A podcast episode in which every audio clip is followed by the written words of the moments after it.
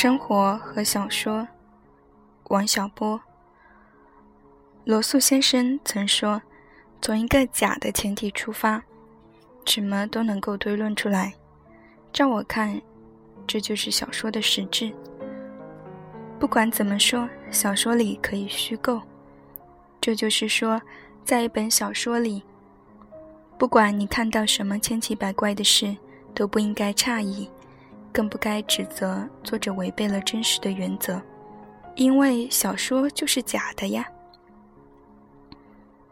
据说罗素提出这一命题时，遭到了好多人的劫难。我对逻辑知道的不多，但我是罗素先生热烈的拥护者。这是因为除了写小说，我还有其他的生活经验，比方说做几何题。做题时，有时你会发现各种千奇百怪的结果不断的涌现，这就是说，你已经出了一个错，正在假的前提上推理。在这种情况下，你不仅可以推出三角形的内角之和超过了一百八十度，还可以把现有的几何学知识全部推翻。从做题的角度出发，你应该停止推论，从头检查全部过程。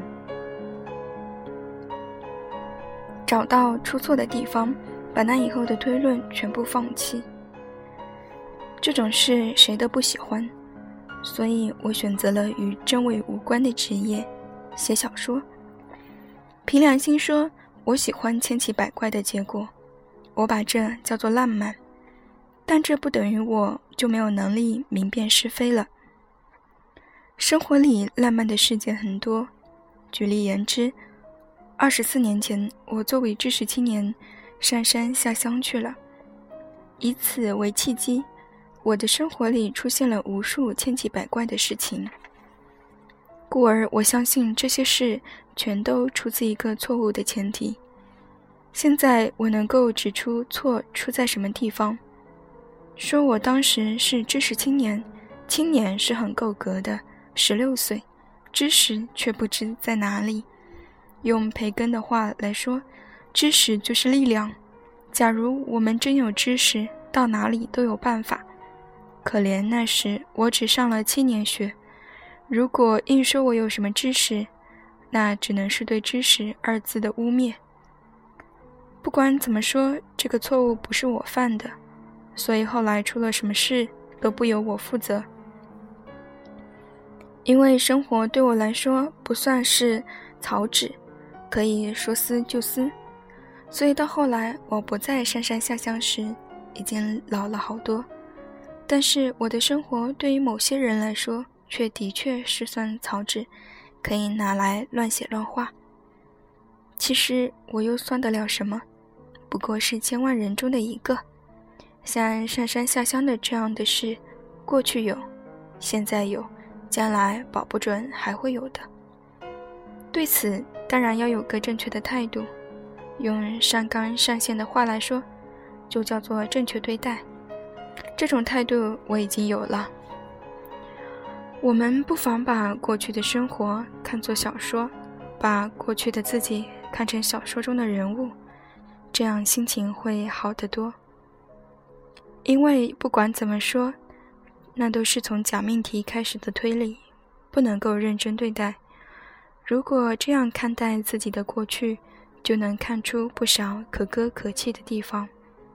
至于现在和未来是不是该这样对待，则要看现在是不是还有错误的前提存在。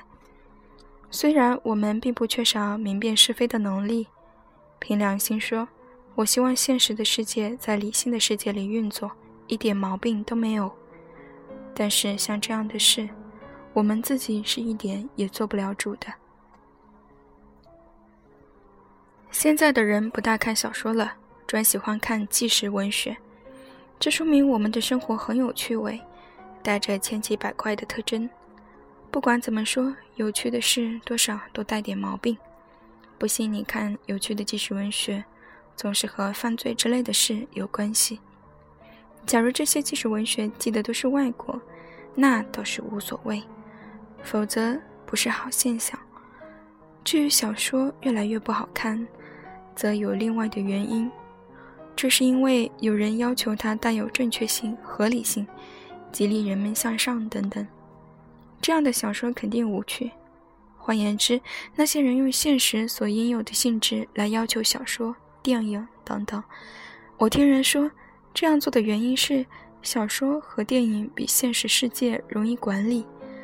如此说来，这是出于善良的动机。正如堂吉诃德跳风车也是出于善良的动机。但是这样做的结果却很不幸，因为现实世界的合理性里就包括了有趣的小说和电影，故而这样做的结果是使现实世界更加不合理了。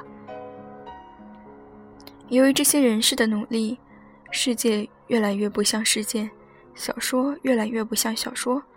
我们的处境正如老美说的，在 “middle of nowhere” 荒野之中。这是小说发生的地方，却不是写小说的地方。嗯，这篇文章读了之后觉得比较沉重。生活和小说过度的解读都是误读，作者本身的文字就具有非常通彻、通透的嗯说明，所以就不解读了。